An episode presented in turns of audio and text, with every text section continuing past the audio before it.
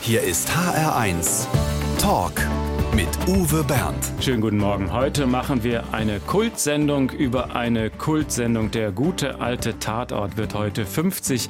Die beliebteste Krimireihe Deutschlands neben der Tagesschau, die letzte Konstante der guten alten Fernsehrepublik. Hier kann man regelrecht zugucken, wie sich Deutschland in den Jahrzehnten verändert hat. Ist der Tatort nun ein Relikt aus der guten alten Fernsehrepublik, die langsam im Sog der Streamingdienste untergeht, oder wird er auch noch in Zukunft Millionen von Menschen in den Bann ziehen? Ziehen. Darüber reden wir mit einer Frau, die diese Reihe 20 Jahre lang mitgeprägt hat, die so manch einen Tatort geschaffen hat, von dem man bis heute zu Recht sagen kann, dass er Kultstatus hat. Liane Jessen ist die ehemalige Fernsehspielchefin des Hessischen Rundfunks. Herzlich willkommen. Hallo. Herr Bernd.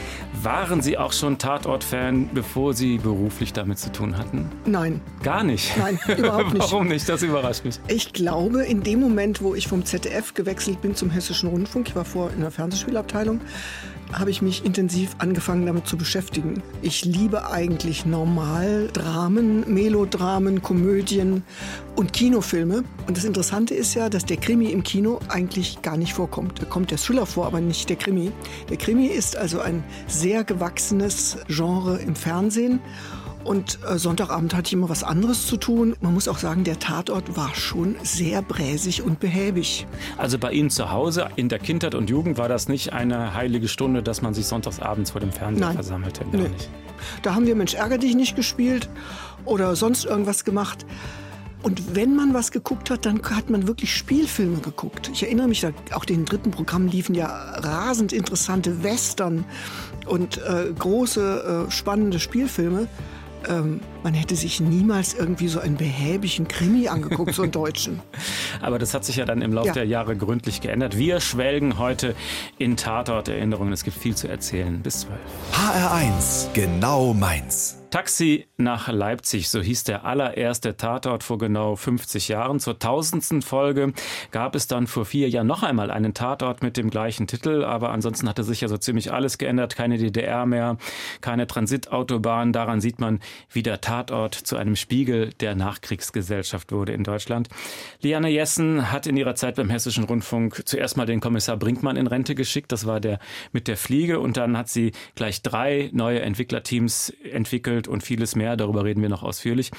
Aber eins nach dem anderen. Was ist Ihre Erklärung? Sie sagten, das hatte oft was Bräsiges, aber warum ist der Tatort seit 50 Jahren nicht totzukriegen? Auf seiner säkularisierten Art erzählt er den klassischen Kampf des Guten äh, mit dem Bösen. Und da er Sonntagabend läuft, ist es natürlich auch so ein Ausklang eines Wochenendes. Man startet in die neue Woche und ich habe mal gesagt, die Aufklärung, das große europäische Enlightenment ist im Tatort gestrandet. Ähm, sonst äh, haben wir ja wenig Aufklärung in unserer Gesellschaft. Ich habe ganz klare Helden, mit denen ich durchgehe. Und ich habe im immer gleichen die Abwechslung. Also wie in einer guten Ehe, äh, wo sie, äh, je dauerhafter sie ist, umso mehr ist im gleichen Abwechslung vonnöten. Und das hat der Tatort auf eine sehr gute Art und Weise geschafft. Und es ist natürlich ein Genre, was spurensuchenmäßig der Archäologie und der Psychoanalyse verwandt ist. Ach.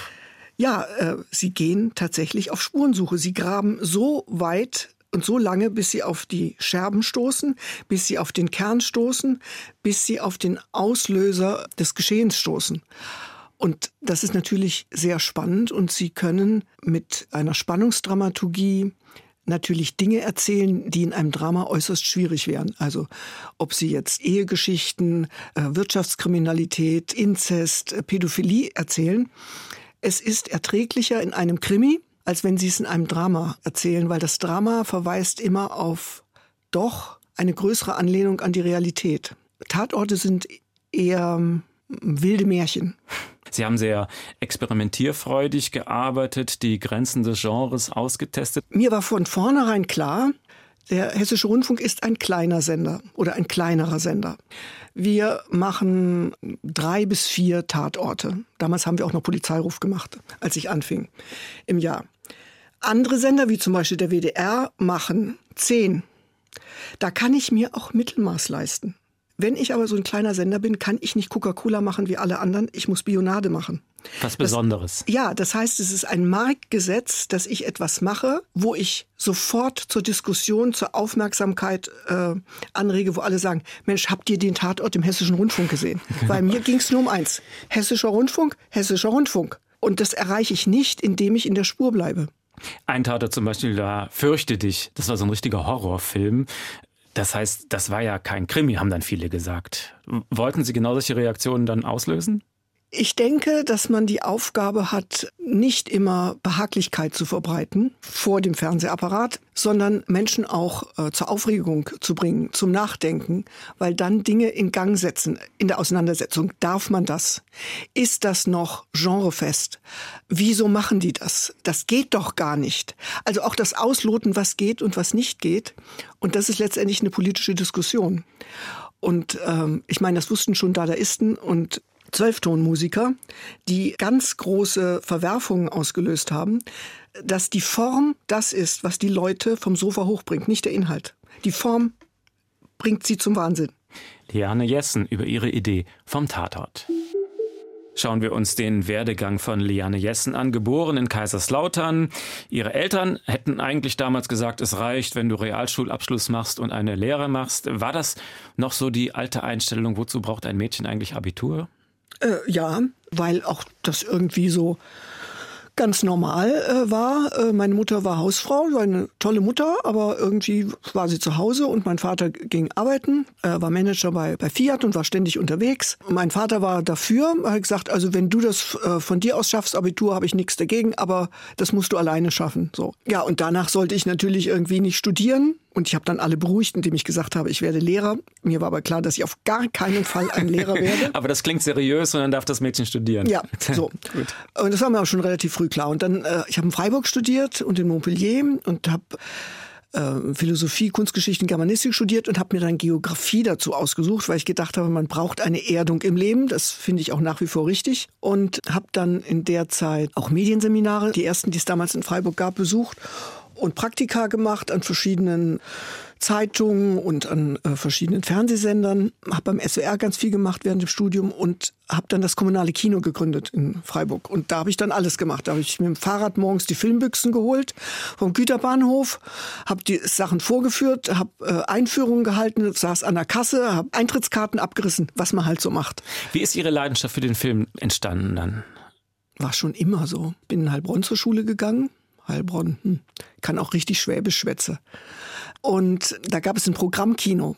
Und da bin ich eigentlich jeden zweiten Tag nach der Schule äh, ins Programmkino gegangen und habe mir alles angeguckt. Also von Hitchcock über äh, Antonioni, Bertolucci etc. Ich weiß nur, als ich das erste Mal, äh, es war 1970, Spiel mir das Lied vom Tod gesehen habe, da wusste ich, das ist es.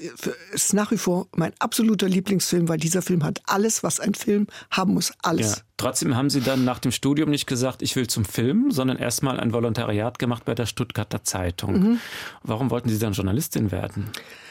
Weil ich, es klingt jetzt ein bisschen komisch, äh, eigentlich nach wie vor die Welt retten will. Also ich war bis heute von dem Anspruch irgendwie beseelt, dass man unbedingt das Gute äh, wollen sollte und Dinge aufdecken sollte, die andere unter den Teppich kehren. Und ich wollte alles dafür in Gang setzen. Ja, und dann musste ich Kaffeepreise recherchieren und ähm, über den Winterschlussverkauf äh, berichten. Habe mir dann zwar immer Themen gesucht. Ähm, und damals war es eben so, Anfang der 80er Jahre, das war ein hartes äh, Männerpflaster. Äh, Chefredakteur, äh, Ressortchefs etc. Das waren alles Männer, die einem schon irgendwie ins, ins Ohrläppchen kniffen, einem auf den Po schlugen. Tatsächlich. Das, ja, das hat heute man, undenkbar. Ja, das hat man gar nicht so wahrgenommen. Hat halt gedacht, okay, so sind sie halt irgendwie und hat es irgendwie so hingenommen. Aber man wurde nicht für richtig äh, ernst genommen. Und ich habe schon damals gesehen, dass es sozusagen ein äh, Dynastieadel gibt.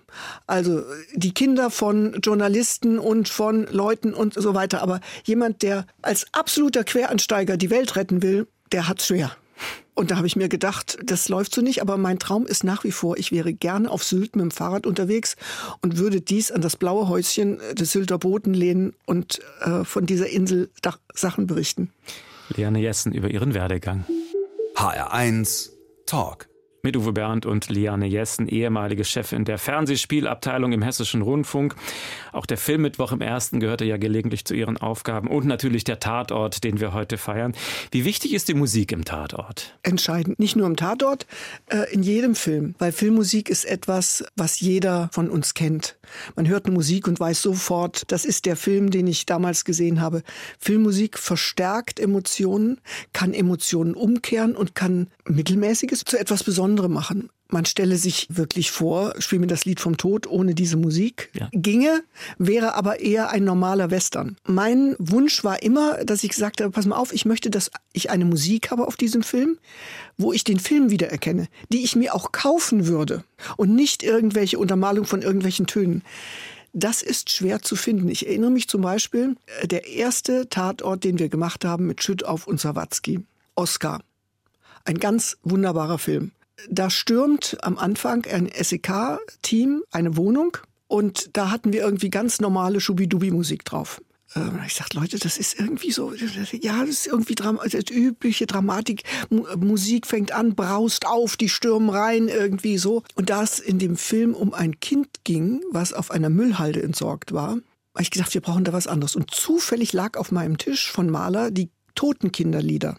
Und dann habe ich gesagt, passt mal auf, ich habe gerade den Rohschnitt hier, wir schieben mal den Rohschnitt ein und ich lege mal passend dazu von Maler die Musik auf.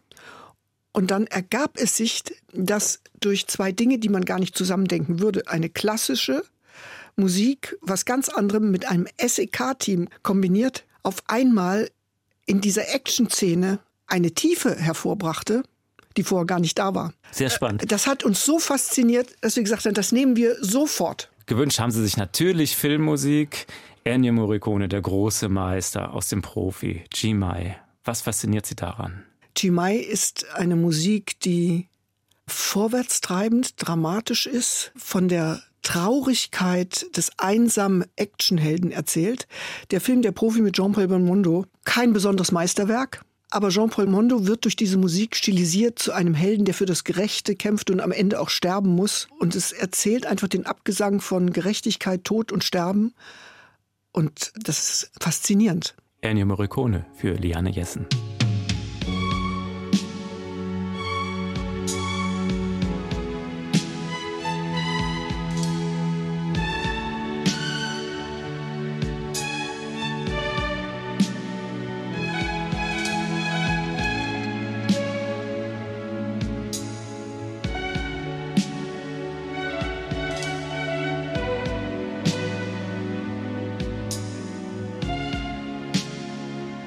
Können wir Liane Jessen und den HR1-Hörern an dieser Stelle eine kleine Freude machen? Sie hat mit so vielen tollen Schauspielern gearbeitet, aber dieser hier, der spielt natürlich eine ganz besondere Rolle. Schönen guten Tag, Herr Überraschungsgast.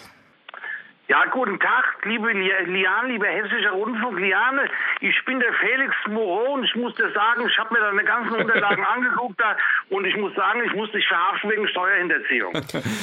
Oh Gott, oh Gott, oh Gott, oh Gott. Ich mach, dass ich hier wegkomme. Ulrich Tukur auf Hessisch. Sind Sie gerade in Hessen unterwegs, ja? Sie drehen schon wieder. Ja, wir drehen ja wieder. Liane Herz, ganz viele Grüße aus dem Roten Turm in Frankfurt. Aha, sag mal, habt ihr nicht aufgehört zu drehen? Habt ihr nicht einen Stopp? Wir hatten aufgehört, das war ja ein wahnsinniges Durcheinander. Ein, ein, ein Hackmeck der ganz besonderen Art.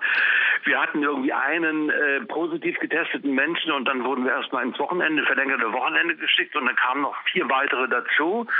Und dann hatte ich schon, und dann, und dann wurde mir der Bescheid, äh, der Film wird abgebrochen, äh, die Dreharbeiten werden abgebrochen, aufs nächste Jahr verschoben.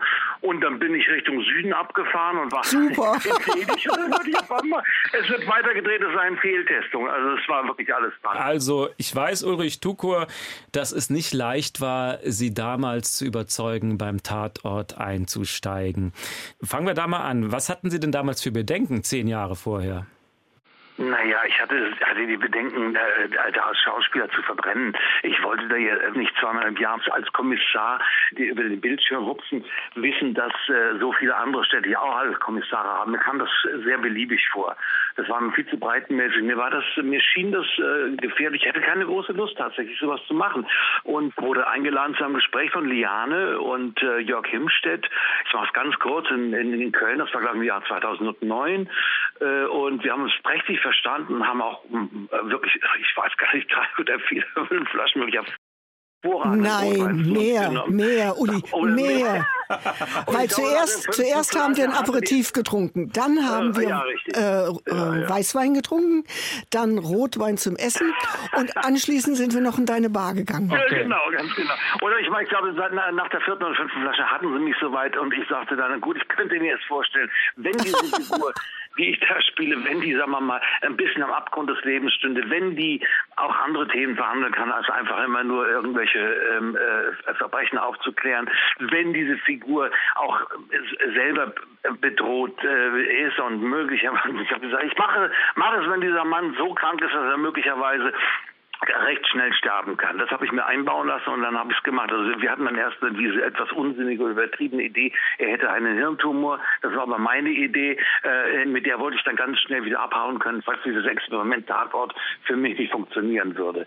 Aber ich habe da mit dem Sender und mit Liane und mit, mit ihrem äh, Atlatus, mit ihrem Assistenten Jörg, äh, wirklich zwei unglaublich couragierte äh, Fernsehmacher gefunden, die es möglich gemacht haben, dass wir von einem Experiment, von einem mutigen Film zum nächsten hüpfen konnten und eigentlich mit ganz wenigen Ausnahmen immer nur gewonnen haben und es genau richtig machten. Und ich dann auf einmal eine Figur hatte, die mir sehr viel bedeutete, in, in, in, in einer so unübersichtlichen, seltsamen Welt, in der wir sind, jemanden fast wertkonservativen äh, Menschen so eine Figur zu kreieren, die so einen anderen Blick auf das, auf das Leben, auf die Dinge hat, die wir erleben. Und das haben die beiden mir möglich gemacht. Frau Jessen, Sie wollten unbedingt mit Ulrich Tuko arbeiten und haben da viel dafür engagiert, um ihn zu kriegen. Was hat Sie an ihm fasziniert? Ich habe eigentlich meinen Beruf ergriffen, weil ich Schauspieler liebe. Nicht, weil ich irgendwie auf roten Teppichen oder Produzenten oder irgendwas kennenlernen wollte. Ich habe schon immer Schauspieler geliebt. Und Ulrich Tuko ist jemand, der mit einer Leichtigkeit Tiefe erzeugt. Das können ganz wenige. Und dem man das, was er spielt, glaubt und der von einer ewigen Melancholie umwölkt ist. Das finde ich rasend faszinierend und auch sehr ansprechend und erotisch. Und ich habe damals gesagt, wenn er das nicht macht, war damals noch mal eine Kollegin, die Inge Fleckenstein dabei, dann fahren wir beide nach Venedig, wo er damals wohnte, und setzen uns vor die Haustür und weichen und wanken nicht so lange, bis er Ja sagt. Das hätten wir übrigens auch gemacht. Und das hat Sie beeindruckt, Herr Tukur? Hat mich sehr beeindruckt. Ja, natürlich. Ich meine, diese Art von Leidenschaft liebe ich. Und, und Liane ist eben einfach ein leidenschaftlicher Mensch und äh, übt ihren Beruf, der kein Beruf ist, sondern eine Berufung, leidenschaftlich aus und mit Substanz. Und das ist, was kann es äh, Besseres geben? Und das ist, glaube ich, in dieser Welt des, des Fernsehens relativ selten. Also ich liebe Menschen, die einfach von dem überzeugt sind äh, und dahinter leidenschaftlich stehen, was sie tun. Und ähm, sie hat mich da erkannt mit, äh, mit meinen Schwächen, mit meinen Vorteilen und hat das dann eben einfach sehr intelligent intelligent eingesetzt und wir sind gut damit gefahren. Ulrich Tucker in HR1. Wir reden gleich weiter. Ulrich Tukur spielt im Tatort einmal im Jahr die Rolle des LKA-Ermittlers Felix Moreau. Liane Jessen hat ihn überzeugen können, diese Rolle zu übernehmen, obwohl er erst skeptisch war. Lassen Sie uns vielleicht noch ein bisschen an diesem Schöpfungsprozess teilhaben. Also Herr Tukur, Sie sagten gerade schon, Sie haben sich selber gewünscht, dass der Mann schwer krank ist, damit Sie im Notfall aussteigen können. Deshalb damals die Idee mit dem Hirntumor. Wie lief das dann so, diese Zusammenarbeit? Haben Sie sich zuerst die Figur ausgedacht und dann den Schauspieler gesucht oder wie funktionierte das dann? Also ich habe die Erfahrung gemacht, dass man sehr gut fährt, wenn man an den Leidenschaften des Schauspielers ansetzt. Das heißt, man setzt sich mit jemandem zusammen und sagt, du, ich habe dich ausgesucht. Und jetzt überlegen wir gemeinsam, welches Abenteuer könnten wir beginnen. Das führt zu den besten Ergebnissen überhaupt nicht umgekehrt. Nicht sich etwas aussuchen, ein Buch oder eine Figur und dann einen Schauspieler drauf pflanzen. So passiert es meistens. Bei uns passiert es anders. Und Uli hat zwar den Tumor eingebracht, aber er war nicht unbedingt nur zum Aussteigen, sondern der Tumor hat eine sehr große gestalterische Möglichkeit eröffnet. Und zwar Denkwelten, verschobene Optiken, unscharf sehen, auf Dinge einen konkreteren Blick werfen. Also jemand, der Doppelbilder sieht oder Dinge anders hört, guckt auch anders hin.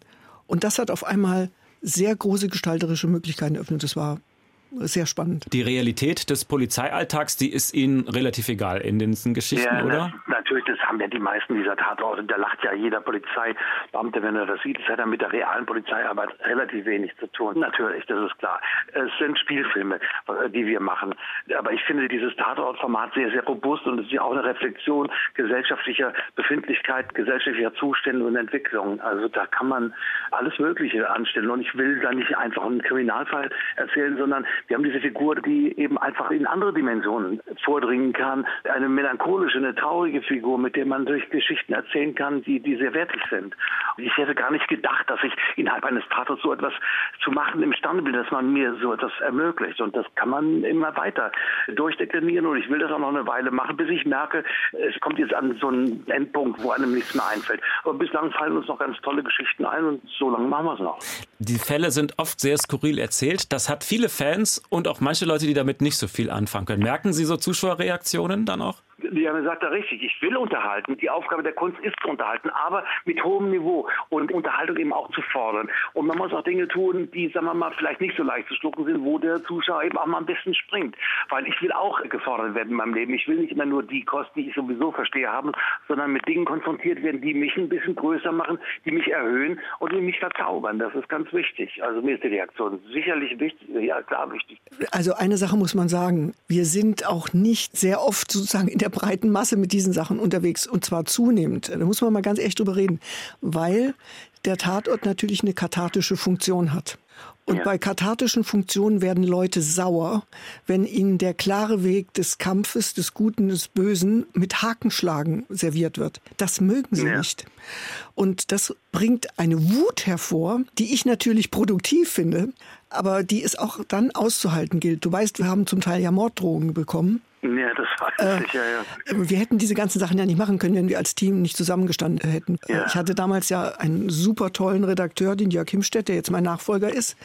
Wir beide waren manchmal so verzweifelt am Montag, durch die Reaktionen der Zuschauer, die uns geschrieben haben, die uns beschimpft haben, dass wir irgendwie Montagabends dann immer ordentlich ein Trinken gehen mussten, um uns sozusagen diese Wut rund zu trinken, weil das ist schon schwer auszuhalten und deswegen verstehe ich auch, warum so viele lieber das Mittelmaß wählen weil dann kann man ruhiger schlafen. Du hast recht, natürlich wird man angegriffen. Weil in unserem Land, wenn man den Kopf aus dem Fenster der Mittelmäßigkeit heraushängt und mal etwas wagt, dann wird man sehr leicht geschönt und sehr leicht zurückgepfiffen. Das soll uns aber wirklich nicht davon abhalten, sondern soll uns Aufforderung sein, immer weiterzumachen und überhaupt nicht aufzugeben. Das ist richtig, und aber einzufordern, ja. dass wir einfach Niveau brauchen und dass wir wirklich viel mehr Bildung brauchen und dass vieles wirklich so wahnsinnig platt und mittelmäßig geworden ist. Aber mittlerweile, Uli, das ist das Interessante, dass als ich anfing, anfing, war das noch nicht so. Gibt es einen Willen zum Mittelmaß? Also, dass Leute das richtig bestellen und haben wollen. Nicht nur, dass ja. es irgendwie so geschieht oder einem unterläuft, naja, wir wollten was anderes, aber jetzt ist es halt irgendwie eine 3 Plus geworden, sondern Leute wollen das Mittelmaß. Das ist erschreckend. Ulrich Tucker, herzlichen Dank, dass Sie sich die Zeit genommen haben. Und wunderbar finde ich Ihre Aussage, dass Ihnen Felix Moreau offensichtlich bis heute noch nicht langweilig geworden sind. Also, wir können uns auf weitere Folgen mit Ihnen freuen. Danke, dass Sie mitgemacht haben. Herzlichen, herzlichen Dank und ganz, ganz viele Grüße in den Sender. Und vor allem an dich, Liane. Und, und alles Gute. Tschüss. Tschüss. Der ein Talk mit Liane Jessen und Ulrich Tucker. Gleich der 11 Uhr Nachrichten. Dann reden wir weiter. HR1 Talk. Wir huldigen heute dem Tatort, der feiert sein 50. Dienstjubiläum und unsere Zeremonienmeisterin ist Liane Jessen, die ehemalige Fernsehspielchefin im Hessischen Rundfunk. 20 Jahre hat sie Tatorte mitgestaltet. Viele Stars hat sie verpflichtet. Nur einen haben sie nicht gekriegt. Christoph Walz. ja, so kann man das nicht sagen. Äh, eigentlich haben wir ihn doch gekriegt. Christoph Walz äh, habe ich schon immer für einen, wir haben ein paar Schauspieler in Deutschland, die meiner Meinung nach internationales Format haben. Und Christoph Walz, ich habe ihn ähm, in der Darstellung von Roy Black gesehen. Äh, und wenn nun jemand nicht wie Roy Black aussieht, dann ist es Christoph Walz, aber er war Roy Black und man konnte keinen Unterschied feststellen, als er ihn gespielt hat. Und dann habe ich ihn einmal in so einer Nebenszene gesehen, in einem Krimi, wo er seinen Assistenten nachts um drei angerufen hat. Ich weiß, das war, glaube ich, irgendein Krimi im ZDF, wo er gesagt hat, hier ist der Mann, an dessen Stuhl Sie unaufhörlich sägen. Und das hat er so überzeugend gesagt, dass ich gedacht habe, dieser Schauspieler hat sehr, sehr viel mehr drauf als das, was ihm das deutsche Fernsehen abverlangt. Und dann haben wir äh, zwei Filme mit ihm gemacht. Einen Mittwochsfilm, ein normales Drama und einen Polizeiruf, der in Lettland spielte. Und da hatten wir ein sehr, sehr gutes Verhältnis zueinander. Und dann haben wir ihm das angeboten. Und das war damals, das war eigentlich das, was er sich, glaube ich, gewünscht hat. Und dann hatten wir in meinem Büro immer mit allen Redakteuren zusammengesessen und allen aus dem aus der Abteilung, weil wir äh, Entscheidungen dieser Art gemeinsam getroffen haben und haben uns leckere Häppchen bestellt mit Ei und Lachs und haben schön, glaube ich, Wein getrunken. Und er hat dann gesagt, ja, ich mache es, aber ich will nicht im Team arbeiten. Ich möchte dann alleine recherchieren als Kommissar. Und dann haben wir gesagt, okay, kein Problem. Ja, und eigentlich waren wir uns einig. Und dann kam das Angebot aus Hollywood. Und dann rief er mich an, sagt Liane, so sieht's aus. Und dann habe ich gesagt, pass auf, ähm, wir vergessen unseren Deal. Dieses Angebot kommt nur ein einziges Mal. Das haben Sie ihm verziehen. Ja, aber ganz sicher. äh, man lebt übrigens sehr gut, ähm, auch mit Mitarbeitern, wenn man sie an Stühlen sägen lässt und wenn man sie ihnen das Beste wünscht. Weil das fällt irgendwann auf einen selbst zurück. Es ist ganz schlecht, wenn man Leute klein hält und ihnen äh, was nicht gönnt und das ist ganz schlecht. Liane Jessen in HR1. Wir reden weiter über den Tatort und gleich aber erstmal der HR1 Fragebogen. Der Hessische Rundfunk hat Liane Jessen viel zu verdanken. In ihrem Büro stapelten sich die Preise, die sie für das Haus geholt hat. Stehen die jetzt heute alle in ihrem Wohnzimmer zu Hause oder was ist daraus geworden? Äh, das haben wir schön aufgeteilt. Ich habe ein paar Preise mitgenommen. Ein Großteil der Preise steht aber bei Jörg Himstedt, der unglaublich tolle Sachen möglich gemacht hat für die Abteilung. Ganz wunderbarer Dramaturg und Redakteur. Aber auch bei Produktionsleitern und bei anderen Redakteuren. Also das ist irgendwie schön aufgeteilt. und jetzt kommt eine kleine Auszeichnung dazu. Jedenfalls sehen wir das so. Der HR1 Fragebogen, ausgefüllt von Liane Jessen. Mein schönstes Privileg als Rentnerin ist, weiterarbeiten zu dürfen. Ein halbes Pfund Butter kostet ungefähr. Keine Ahnung, ich esse keine Butter. Meine schönste Reise war? Nach Marrakesch. Stolz bin ich darauf. Ähm, es geschafft zu haben, diesen Sender zu verblüffen, nachdem er mich eingestellt hat. Von meinen Kindern habe ich gelernt. Mich niemals aufzuregen und das Schlimmste zu erwarten und das Beste zu hoffen. Mein Lieblingsessen. Pellkartoffeln mit Quark oder Spinat mit Spiegelei. Ganz einfach. Ich hasse es, wenn. Ich hasse nichts. Glück bedeutet für mich? Morgens im Bett zu liegen, keinen Termin zu haben, einen wunderbaren Kaffee zu trinken und Zeitung zu lesen, in aller Ruhe. Und draußen scheint die Sonne und ich weiß, dass ich anschließend nach draußen kann. Das Schwierige an der Demokratie ist, den Leuten beizubringen, welches Glück sie haben, in der Demokratie zu leben. Bereut habe ich. Nichts. Ich würde gerne mal einen Abend verbringen mit Roberto De Niro. Und da strahlt sie über das ganze Gesicht. Haben Sie den noch nicht kennengelernt? Nein. Okay. Ich habe mal einen Abend verbracht mit Danny DeVito in der Paris Bar während der Berlinale. Und Danny DeVito ist nun nicht eine Schönheit. Also das kann man nicht sagen. Aber er ist eine innere Schönheit. Und zum Schluss tanzte er auf dem Tisch und war von einem inneren Strahlen, von einer Kraft und einer Energie und einer Begeisterung dass ich mir gedacht habe, den würde ich heiraten. Obwohl er überhaupt in keinster Weise sozusagen meinem Beuteschema entspricht. Der Glaube. Ich glaube an mich und meine Kinder. Till Schweiger. Dazu möchte ich nichts sagen. Donald Duck. Donald Duck ist mein absoluter Held. Wir hatten mal einen ganz schwierigen Regisseur bei mir im Büro, möchte jetzt nicht sagen welcher, aber ein sehr guter und sehr schwieriger der guckte sich um und sah meine Sammlung von Donalden. Also, weil ich habe Donalds gesammelt. Hatte ich mal angefangen, die hatte ich dann als Deko ins Büro gestellt und dann dachten alle Leute, ach, wenn wir zu Besuch kommen, da bringen wir noch einen mit. Das wurde dann immer mehr. Und dieser schwierige Regisseur sagte, also jemand, der Donald sammelt, der darf alles. Dem kann ich nicht böse sein. Weil Donald ist für mich jemand, der alles kann. Der kann irgendwie Skilaufen, der kann Autorennen fahren, Flugzeuge steuern, Hochseeboote, alles. Aber nur einen Tag, um sich dann wieder zurückzulehnen und Blaubeerbrote zu essen und nichts auf die Reihe zu bringen. Und eigentlich entspricht mir das. Ich bin nämlich eigentlich ein fauler Mensch. Wunderbar. Der Heinz Fragebogen, ausgefüllt von Liane Jessen. Herzlichen Dank. Und jetzt gibt es wieder eine Filmmusik für Sie aus dem Film Black Rain, Living at the Edge of the Night. Den haben Sie mal im Tatort benutzt? Ja, Black Rain ist ein Film von Ridley Scott, glaube 89. Und Iggy Pop hat diese Titelmusik dafür gemacht. Und das war ein Film, der heißt Das Böse äh, von Niki Stein.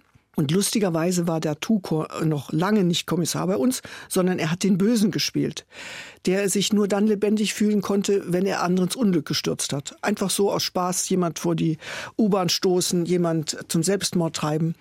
Und da gibt es eine Szene, wo er nachts durch Frankfurt rast über rote Ampeln und das Steuer loslässt mit 180 Sachen, da hatten wir alles abgesperrt. Und darauf läuft diese Musik, die davon erzählt, dass man sich nicht an Regeln hält oder halten muss, wenn man sein Leben leben will. Living at the Edge of the Night für Liane Jessen. Baby,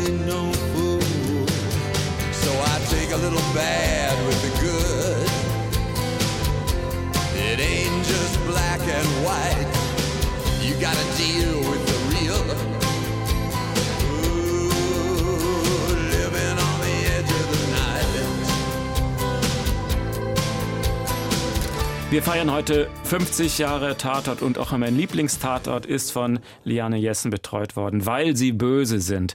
Aus dem Jahr 2010 mit Andrea Sawatzki, Jörg Schütthoff und Matthias Schweighöfer damals.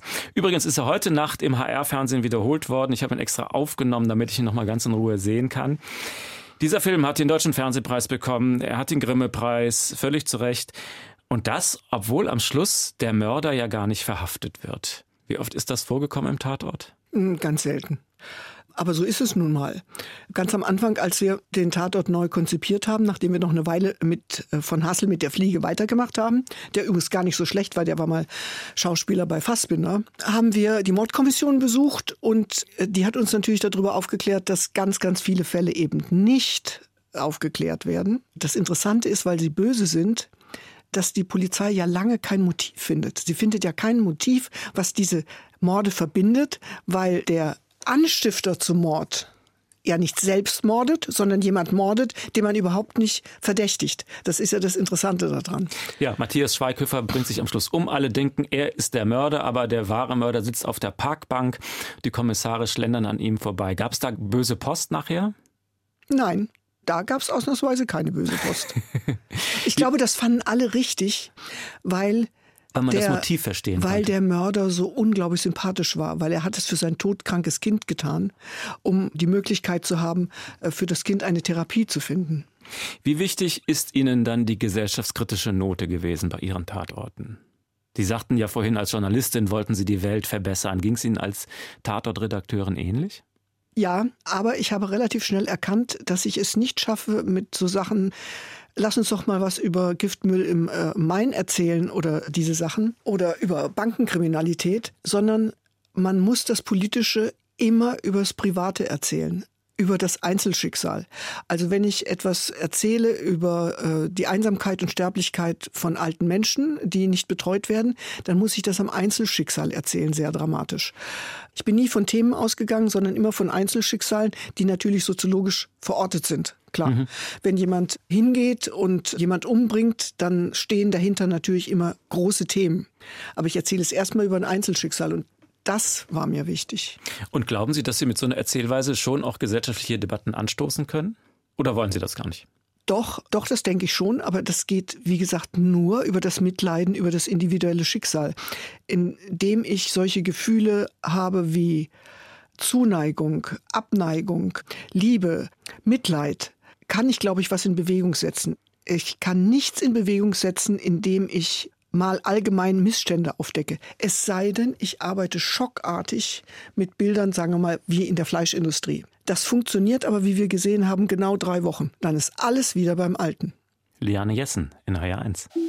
HR1 Talk mit Uwe Bernd und Liane Jessen, die ehemalige Fernsehspielchefin des Hessischen Rundfunks, vor einem Jahr in den wohlverdienten Ruhestand gegangen. Wie ist das für Sie, wenn Sie heute wieder hier durch die Flure laufen im Funkhaus? Sehr schön, und auch melancholisch, aber Melancholie ist ein für mich sehr produktives Gefühl, was ich Äh, es gibt so ein, so ein schönes Wort von Patti Smith, die gesagt hat, Willkommen feurige Traurigkeit ist äh, so ein Motiv, was sie leitet.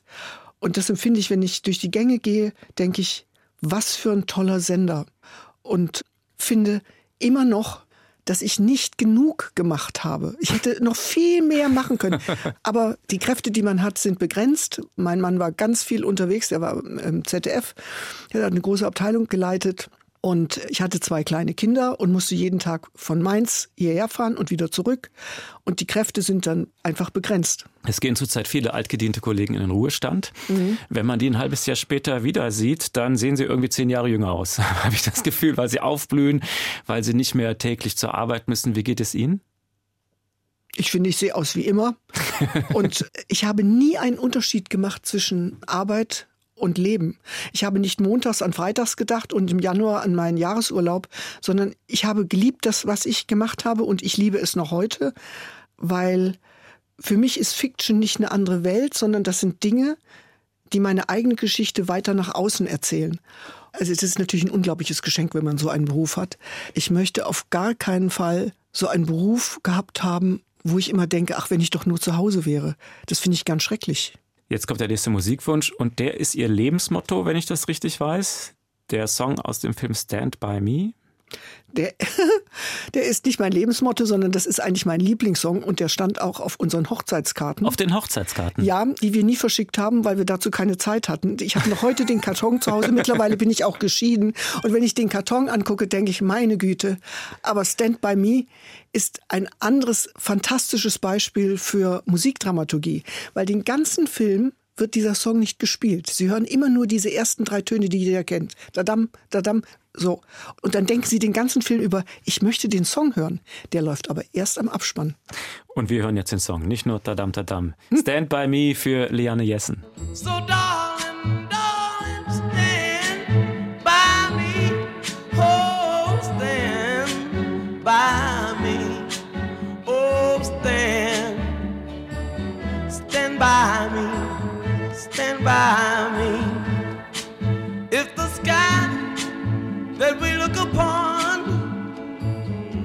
should tumble and fall, or the mountain should crumble to the sea.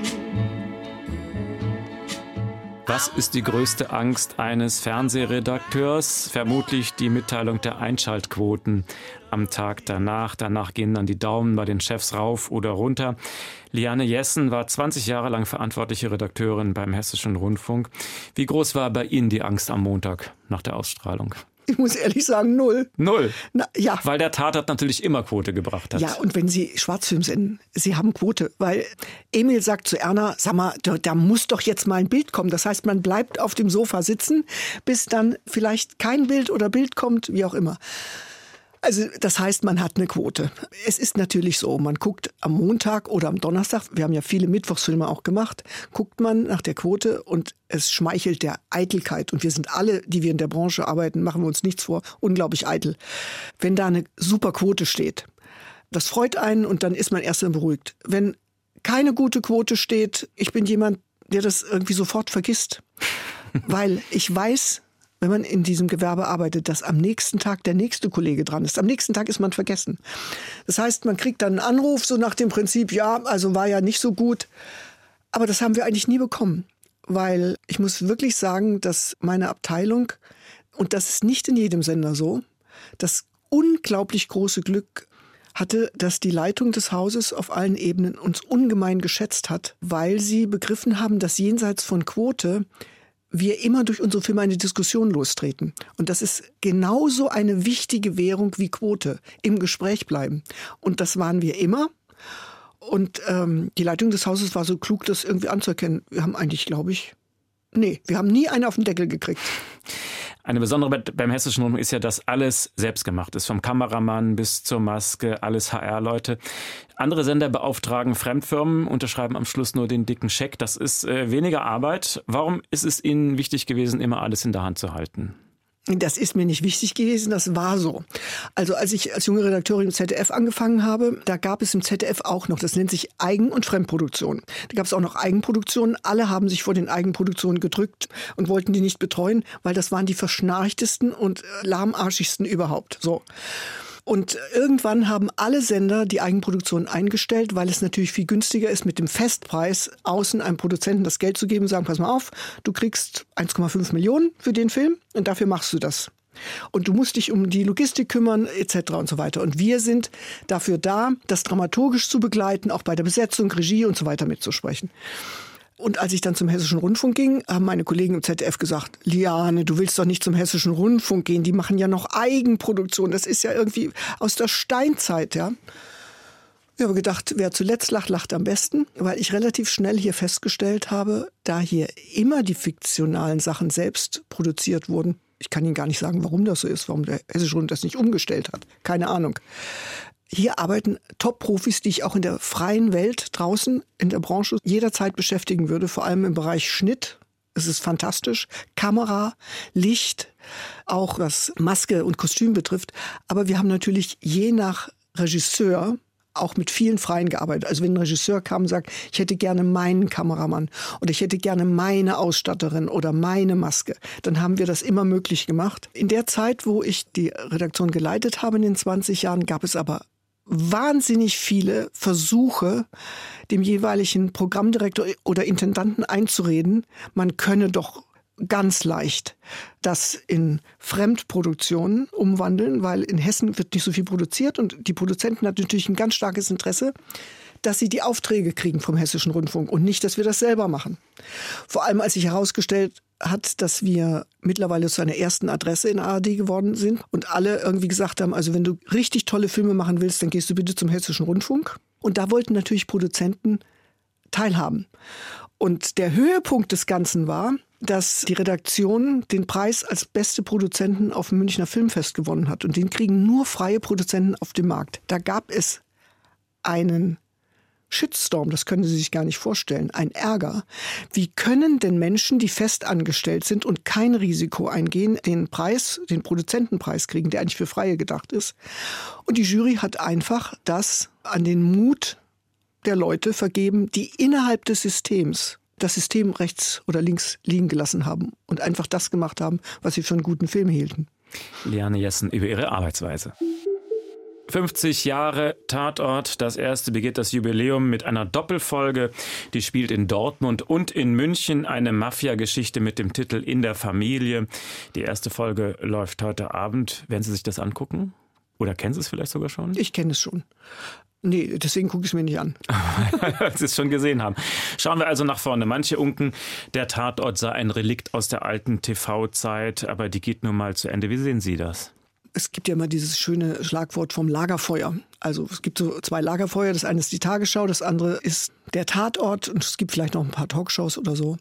Ich denke, dass es schwieriger werden wird durch die Streamingdienste, weil dort extrem spannende und interessante Dinge laufen, wild und neu und aufregend erzählt und weil äh, ich sehe das an meinen Kindern, die sich niemals einen Tatort zur linearen Zeit angucken würden, die gucken sich das in der Mediathek an aber ich glaube, dass es eine Sehnsucht gibt nach Versammeln und nach Gemeinschaftserlebnis. Und im Moment denke ich, dass das Fernsehen eine unglaubliche Verantwortung hat, ähm, dieses Ereignis weiter zu stilisieren, weil das Kino wird meiner Meinung nach in die Funktion des Theaters zurückfallen. Das Theater war ja mal eine ganz große Bühne für Unterhaltung, für alle Volksschichten und ist jetzt eher, eher, man muss ja vorsichtig sein, etwas für elitärere Schichten geworden. Und das Kino hatte schon vor Corona Probleme und jetzt wird es ganz schwierig und ganz hart. Das heißt, die Leute werden zu Hause sein. Und ich finde, das Fernsehen hat einen Schulterschluss zu machen mit der Kinobranche, dass die ganzen Formen der Erzählung, die das Kino entwickelt hat, nicht verschwinden. Interessant finde ich, dass ausgerechnet der Streamingdienst Netflix jetzt angekündigt hat, in Frankreich ein lineares Fernsehprogramm aufzumachen, ja. weil sie tatsächlich feststellen, es gibt immer noch Leute, die tatsächlich ja. nur vor der Glotze sitzen wollen und das gucken, was ein Redakteur ausgesucht hat. Ja. Also ganz tot ist die Idee nicht die alte. Nein, die ist nicht und die wird auch nie tot sein, weil es natürlich unglaublich verführerisch ist, sich abends mit ein paar Freunden irgendwie hinzusetzen, mit einem Glas Wein, sich was anzugucken, anschließend darüber zu diskutieren. Und diese Häuslichkeit oder dieser Schatten, der immer neben uns gehen wird nach Corona, dass das Misstrauen dem anderen gegenüber bleiben wird, das wird etwas sein, was unsere Gesellschaft dramatisch verändert. Das heißt, ein gewisses Entertainment wird sich auf einen inneren Circle, auf die Familie reduzieren. Und von daher kommt dem Fernsehen nochmal eine ganz andere kommunikative Kraft zu, was es nutzen sollte. Und deswegen glaube ich, dass in absehbarer Zeit der Tatort im Gegenteil wird prosperieren. Und auch gerade im linearen Fernsehen. Also ja. gerade dieses Gefühl, man trifft sich montags morgens im Büro und fragt, hast du den Tatort gesehen? Mann, was war der doof? Nein, ich fand ihn toll. Diese ja. Gespräche gibt es eben nicht, wenn man irgendwann das in einer Mediathek guckt. Richtig. Und das ist eine konstituierende Kraft, sich über einen Zeitungsartikel äh, auszutauschen, über etwas, was man gemeinsam erlebt hat. Weil Gemeinsamkeiten, auf die wird es in Zukunft ankommen. Und ähm, das Fernsehen hat meiner Meinung nach die Aufgabe, nicht nur gesehen zu werden, sondern eine kommunikative Kraft zu sein. Das sind wunderbare Schlussworte für den Talk heute. Ich freue mich auf die Ausgabe heute Abend in der ARD, der Tatort zum Jubiläum in der Familie. Ich habe ihn noch nicht gesehen, im Gegensatz zu Liane Jessen. Danke für den Besuch im Studio. Am Schluss ist es bei uns üblich, dass unser Gast etwas klitzekleines auswendig aufsagt. Ach du lieber Himmel. Äh, ganz archaisch und ganz spontan fällt mir der Panther von Rilke ein. Na, warum sein, nicht? Sein Blick ist vom Vorübergehen der Stäbe so müd geworden, dass er nichts mehr hält. Dies sollte man beim Fernsehmachen vermeiden. In diesem Sinne. Vielen Dank für den Besuch. Wenn Sie dieses Gespräch noch einmal hören wollen oder weiterempfehlen möchten, es gibt es auch auf hr1.de als Podcast und natürlich auch in der ARD Audiothek. Mein Name ist Uwe Bernd. Wir beide wünschen einen schönen Sonntag und viel Spaß heute Abend beim Tatort. Vielen Dank. HR1, genau meins.